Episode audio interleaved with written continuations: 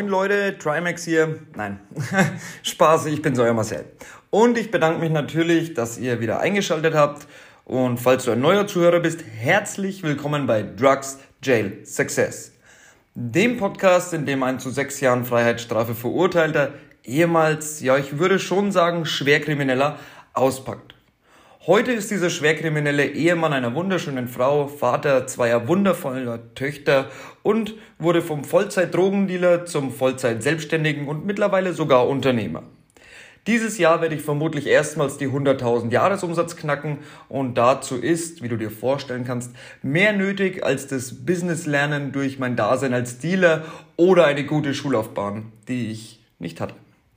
Hierzu gehört ein enormer Akt der Persönlichkeitsentwicklung. Viele, viele, viele Learnings, oft und immer wieder auf die Schnauze fliegen und ganz viel Leidenschaft und Disziplin.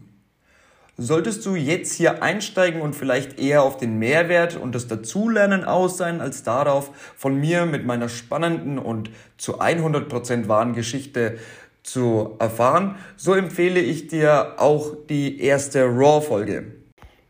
Diese RAW-Folgen komprimieren den Inhalt der Podcast-Folgen auf ganz klare Handlungsanweisungen, Ideen und Denkanstöße, wie du sofort anfangen kannst, all die Learnings, die mich dorthin gebracht haben, wo ich heute bin, umzusetzen. In der ersten Folge beispielsweise steige ich ein, dir Persönlichkeitsentwicklung näher zu bringen. Also die meisten Leute verbinden Meditation und Hypnose so eher Meditation mit Persönlichkeitsentwicklung und das ist natürlich ein ganz wichtiger Punkt, aber es gibt dafür eben noch ein paar andere Sachen, die man ja machen muss im Grunde, bevor das Meditieren sich überhaupt lohnt, weil wenn ein Geist meditiert, der gar nicht weiß, welche Identität er hat, dann bringt es natürlich langfristig auch ähm, nur bedingt was. Okay? Also, let's go. Viele Zuhörer haben mir geschrieben, das Feedback ist genial, aber eines war unklar geblieben in den letzten Folgen und zwar, was macht den Reiz aus? Ja, wer kann das Leben, das ich geführt habe, eigentlich überhaupt irgendwie geil finden? Und zwar habe ich es immer mal angerissen, so ein bisschen Selbstwert und Geld natürlich auch ein Thema, aber heute bekommst du die Antwort. Ich hole uns noch mal kurz ins Gedächtnis. Ich bin ein Scheidungskind und meine Eltern haben sich getrennt, als ich sechs war. Ich bin großteils bei meinen Großeltern, also eigentlich bei meiner Großmutter aufgewachsen und in einer gut situierten Familie aufgewachsen. Eigentlich fehlt mir an nichts. Fehlte es mir. Der Franke in mir. Bis mein Großvater starb. Ich durfte dann nicht ins Krankenhaus, ich durfte nie Abschied nehmen und das war genau in dem Jahr, ähm, nachdem meine Eltern sich getrennt hatten und mein Opa war halt mein absoluter Held. Und auf einmal spielten Geld und Verlustängste in meinem Leben eine total große Rolle. Ich habe bis heute nie mit einer Freundin Schluss gemacht. Entweder habe ich sie betrogen, das ist einmal passiert, oder sie mich, schon öfter passiert, oder, das war das häufigste, der häufigste Trennungsgrund, ich wurde eingesperrt und dann betrogen. Ähm, was das Geld anging, so klagte meine Mama nach der Trennung von meinem Vater eben oft, dass dies nicht ginge, das könnte sie sich nicht leisten, das ginge nicht, weil zu wenig Geld da war. Klar, ich bekam schon Geld von meinem Dad, auch von meiner Oma und so, aber der Umstieg vom riesengroßen Haus, einer S-Klasse und Tommy Hilfige Klamotten zu einer Drei-Zimmer-Wohnung mit kleinen Zimmer war sogar für mich in meinem Alter von sieben oder acht zu krass, um ihn nicht bewusst zu erleben. Der neue Wolfgang meiner Mutter, mein Dad heißt auch so, verdiente zwar auch nicht schlecht als selbstständiger Installateur, aber er gab das Geld halt eben hauptsächlich für meine Mutter aus und nicht für mich. Ich merkte schon in der Schule, dass man sich Freunde augenscheinlich kaufen konnte. Ich war nie wirklich beliebt. Ich glaube, ich war vielleicht etwas komisch, weil ich eben alles von meinen Großeltern gelernt hatte, die ja zu Zeiten des Zweiten Weltkriegs schon erwachsen waren und auch dem Land gedient haben. Doch als Kind macht man es ja dann auch nicht allzu schlau und manipulativ, sondern ich habe den Leuten, die nichts hatten, einfach Geld geschenkt. Und das konnte ich dann nicht mehr. In meinem Hirn hat sich also schon früh logischerweise folgender Gedanke verankert. Hast du kein Geld? Hast du auch keine Freunde. Learning für dich? Das Ganze stimmt auch noch. Wenn du sowieso kein Typ bist, der gut im Socializen ist, kein Typ, mit dem andere erstmal von sich aus befreundet sein möchten, so stimmt es, dass sie es trotzdem tun, wenn du Geld hast. Klar, du kannst dir keine echte Freundschaft kaufen, aber das, was die Menschen dir vormachen, wenn du es hast, ist heute genauso real wie damals, als ich sieben oder acht Jahre jung war.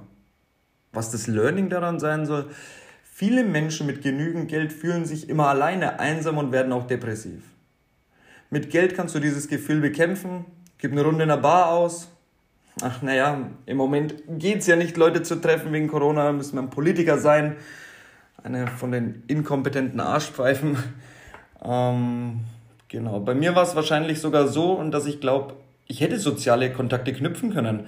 Aber dazu hätte ich halt in die Schule gehen müssen oder zur Arbeit. Also mit sieben, acht tate ich das natürlich noch, aber in, dann in, der, in Zeiten der Pubertät dann eben ähm, schon nur noch sporadisch. Ja, ich hätte mal vielleicht zumindest unter normale Menschen rausgehen müssen. Aber mit normalen Leuten konnte ich dann im ähm, Alter nach der Pubertät eben wenig anfangen, also hatte ich schon verkackt. Ich musste Drogendealer werden. Natürlich nur Spaß, okay, ich hoffe, das, das weißt du. Ähm, ich war nicht gut in der Schule und das nicht, weil ich nicht gut in der Schule war, sondern weil es mich einfach überhaupt gar nichts interessiert hat. Mich, es war langweilig wie Scheiße. Ja, Arbeit gleich das nächste. Ja, was willst du werden? Keine Ahnung. Ja, gar nichts, weil mich nichts interessiert. Ja, was interessiert dich? Nichts. Ja.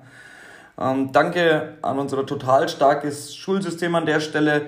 Also da könnt ihr euch schämen, Deutschland, ihr könnt euch schämen für euer Schulsystem.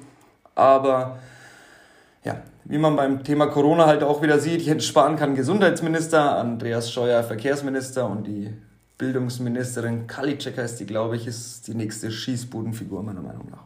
Wahnsinn.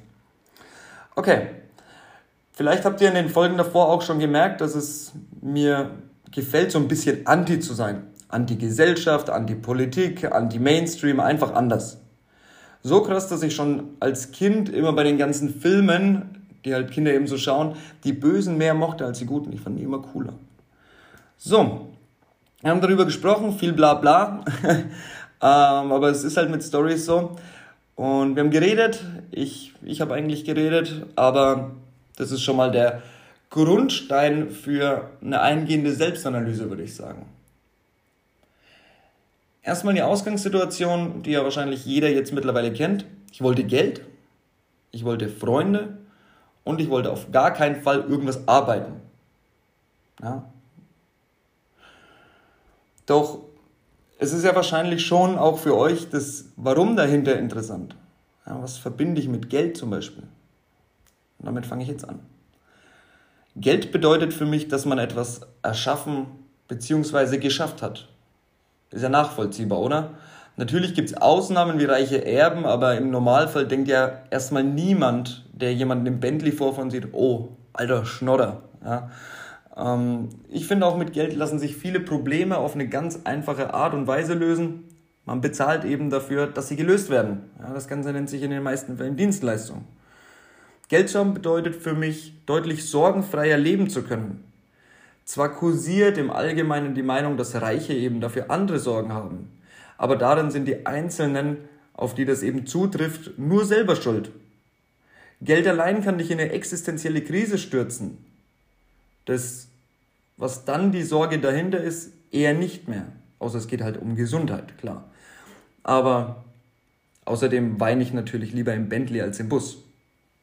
Oder im Mercedes. Ja. Geld zu haben bedeutet auch, sich mit Statussymbolen und Besitztümern über andere stellen zu können. Das eigene Selbstwertgefühl hat es damals für mich nicht zugelassen, ja, mich auch nur auf Augenhöhe mit den Leuten zu sehen, die eben alle beliebter waren etc., ja auch besser bei Frauen ankamen und so. Und insofern ist Geld hier auch ein Schutzschild, wenn man so möchte. Geld zu haben bedeutet für mich auch ein großes Stück Freiheit. Und Vorsicht, Learning, wieder zurück zum Geld macht nicht glücklich Ding. Viele Menschen verbinden Glück mit Freiheit. Wenn Geld also für Freiheit sorgt und Freiheit glücklich macht, macht Geld dann nicht auch glücklich? Ich bin mir sicher, Geld macht schon glücklich.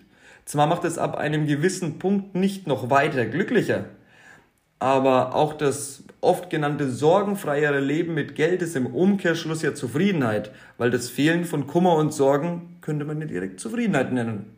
Und wer zufrieden ist, hat auch die Grundlage, um glücklich zu werden. Geld beziehungsweise auch den Leuten das geben zu können, wonach sie süchtig sind, ja, also Drogen in dem Fall, gibt auch ein krasses Gefühl von Macht. Sie sind abhängig von dir. Heutzutage macht es mich auch glücklich zu spenden, wenn du Geld hast. Ja, du kannst also Gutes tun mit Geld. Natürlich kann ich auch losgehen und Essen und Decken an Obdachlose verteilen, aber sind wir mal ehrlich, eine Summe im vierstelligen Bereich hilft allen Beteiligten mehr und spart dazu noch Zeit. Geld bringt auch Anerkennung. Opportunistische Arschkriecher, die ein Stück vom Kuchen oder auch bloß ein paar Krümel abhaben wollen, loben dich an das, was du tust, immer. Auch wenn es der letzte Schwachsinn ist. Learning für dich? Du kannst testen, wer wegen dir oder deinem Geld bei dir ist, indem du wirre und polarisierende Themen ansprichst und da eine Position einnimmst, die denjenigen am besten noch angreift. Wenn derjenige dann trotzdem zustimmt, weißt du ja, warum er da ist. Denn dann stellt derjenige irgendwas, also dein Geld, über sein Ego. Und das Ego der meisten Menschen ist ja riesig. Okay. Anerkennung. Sie müssen also nett zu dir sein, wenn sie was wollen. Also könnte man ja auch sagen, Drogen verkaufen ist eine schräge Art, soziale Kontakte zu knüpfen, die dir dazu noch die Sicherheit geben, ähm, keine Ablehnung und keine allzu großen menschlichen Enttäuschungen mehr erleben zu müssen. Ich könnte sicher noch weitere Dinge am Geld finden, wenn ich suchen würde, aber ja, bis heute macht es eben viel reizvoll für mich auch viel Geld zu haben. Ja. Doch ein weiterer Punkt ist ja genau dieses Freundethema, Selbstwertthema, ähm, Verlustängste und deswegen gehe ich jetzt auch von diesem Geld erstmal weg. Oft sieht man es, Minderheiten schließen sich zu einer Gemeinschaft zusammen. Die Gesellschaft heutzutage stellt leider keine Gemeinschaft mehr dar. Also früher war alles anders, erzählen die Leute immer mehr Gemeinschaft etc. Und deshalb gehen ja Leute in Kneipen, gehen zum Mannschaftssport oder zum Pokern. Doch ich konnte nichts, außer zocken am Computer. Und leider war ich zu schlau, um zu glauben, dass die Online-Freunde meine wahren Freunde sind. Dachte ich. Stimmt nämlich eigentlich nicht. Meine Eltern hatten mich einfach nur eindringlich vor dem Internet gewarnt und deshalb war ich seither der Meinung, dass potenziell jeder dort irgendwas Schlechtes vorhat und auf seinen Vorteil aus ist. Ich verschloss mich also. Learning? Wenn du dich vor etwas verschließt, geht das mit einem Glaubenssatz einher. Das ist eine von vielen Möglichkeiten, wie sich unbewusste Glaubenssätze in deinem Leben verankern und Teile davon sogar zerstören können. Und ich hatte ja bereits schlechte Erfahrungen gemacht. Mein Kumpel aus der Grundschule Jonas, mit dem ich gerne Zeit verbrachte, versetzte mich oft.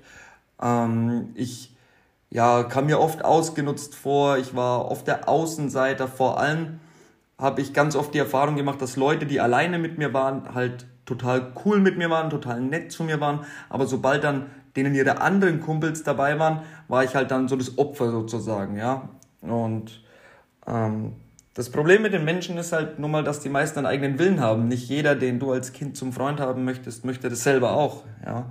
Und erst war das gemeinsame Kiffen und dann irgendwann das zusammen Schnupfen der ach so tolle Sozialaspekt bei der Geschichte. Doch weil ich eben schon erlebt habe, dass Leute mich nicht in ihre Nähe wollten oder halt ja nichts mit mir zu tun haben oder auch nicht einfach nur nicht meine Freunde sein wollten, zog mein Gehirn schnell bereits, als ich noch ganz kleine Geschäfte machte, also um nur mir meinen Konsum zu finanzieren, den Schluss, dass ich jetzt was hatte, was andere wollten.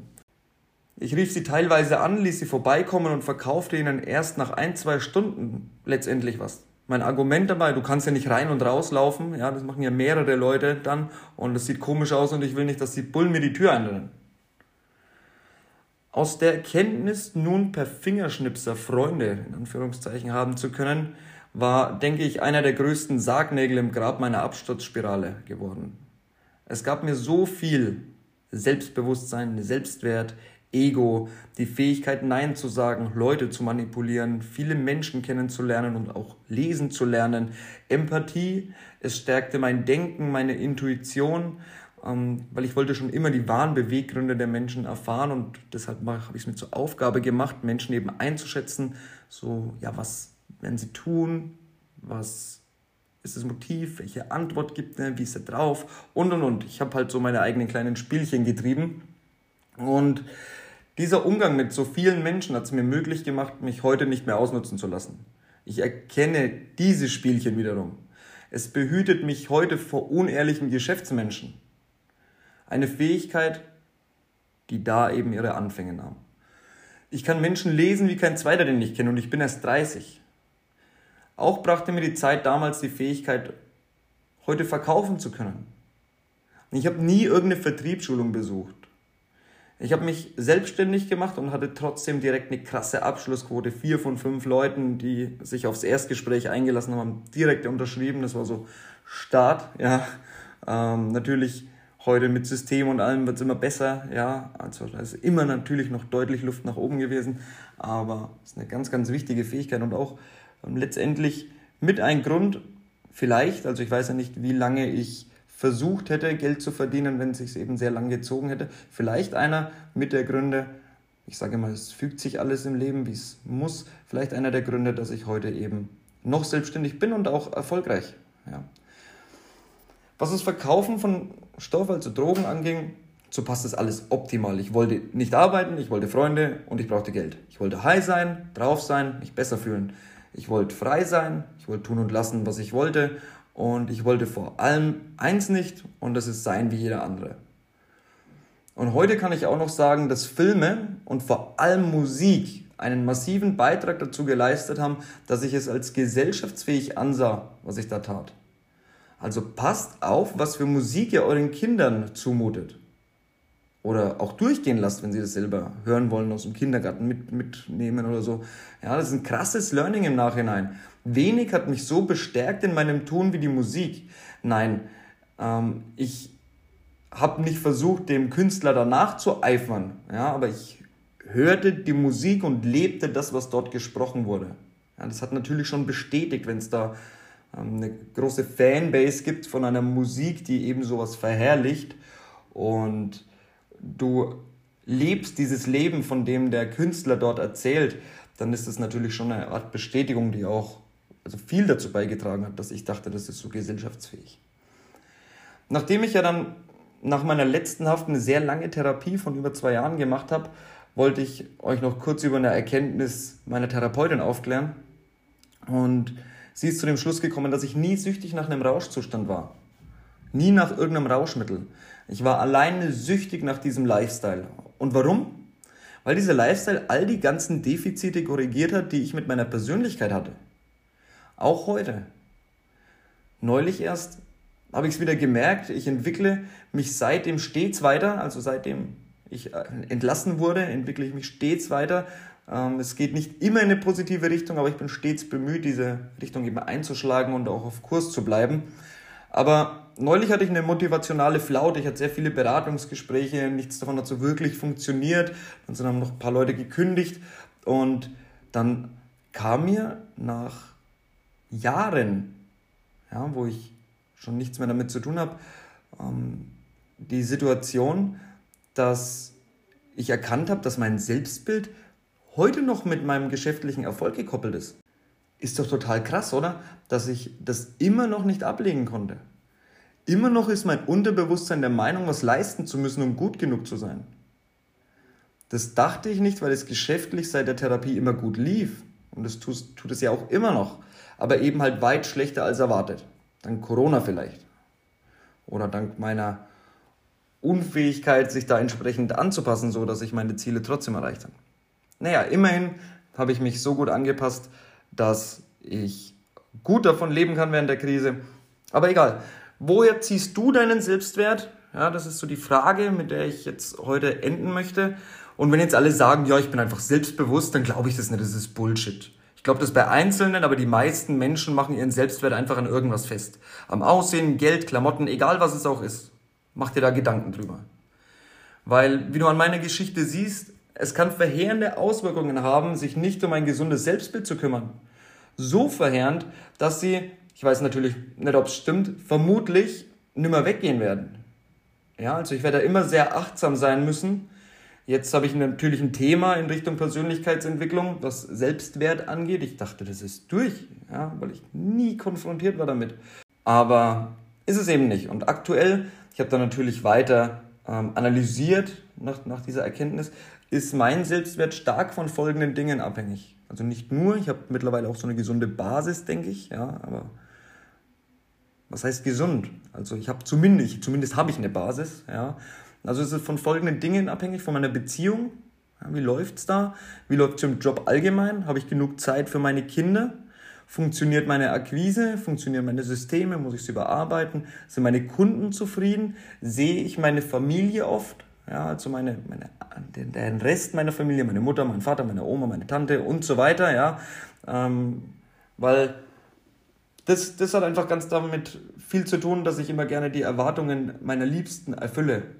Ja, und die haben halt so die Erwartung, dass ich sie halt alle regelmäßig sehe und ich aber eigentlich gar nicht das Bedürfnis. Ja. Dann ist es davon abhängig, wie gesund ich lebe, ob ich meditiere, ob ich Sport mache, wie ich mich ernähre, ja, und wie mein Konsumverhalten im Allgemeinen aussieht, ob ich zu viel Geld ausgegeben habe, zu viel Klamotten gekauft habe, etc. etc. Ja, also bestimmt sind es noch mehr, aber das sind die Punkte, die mir spontan eingefallen sind. Warum lasse ich jetzt hier so die Hosen runter? Weil du siehst, dass es möglich ist, da auch drüber zu sprechen. Schau mal, ich spreche darüber vor jedem Zuhörer. Jeder kann sich das einfach reinziehen. Du musst nur ehrlich zu dir selber in erster Linie sein. Und dann kannst du reflektieren, kannst deine Lehren daraus ziehen und dann kannst du auch aus der Folge was mitnehmen. Beispielsweise, dass es wichtig ist zu wissen, was die Grundlage deines Selbstbewusstseins ist. Ein ungesundes Selbstbewusstsein erfordert ständige Kompensation. Und Kompensation, immer irgendwas kompensieren zu müssen, bedeutet Druck. Wenn du freier und unbelasteter leben willst, dann folg mir, folg dem Podcast und hör dir auch die erste Raw-Folge an. Dort erfährst du, wie man am besten anfängt, sich persönlich weiterzuentwickeln.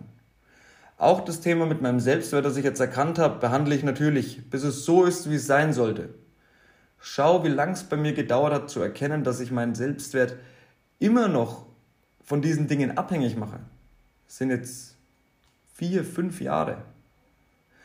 Die Folge kann dir helfen, es dir zumindest bewusst zu machen. Sie ist auf jeden Fall ein ganz, ganz wertvoller Denkanstoß und ich hoffe, ich konnte dir näher bringen, was den Reiz für mich damals ausgemacht hat, so zu leben. Ich werde jetzt die Aufnahme beenden und reflektieren, ob ich irgendwas vergessen habe. Auf jeden Fall werdet ihr es erfahren, falls es so ist. Danke fürs Zuhören. Beim nächsten Mal gibt es wieder eine spannende Story und ich wünsche euch ein ganz tolles Wochenende. Morgen habe ich Geburtstag. Geld spenden an marcelederer.gmx per PayPal. Und ja, schickt mir Glückwünsche. Bis dann.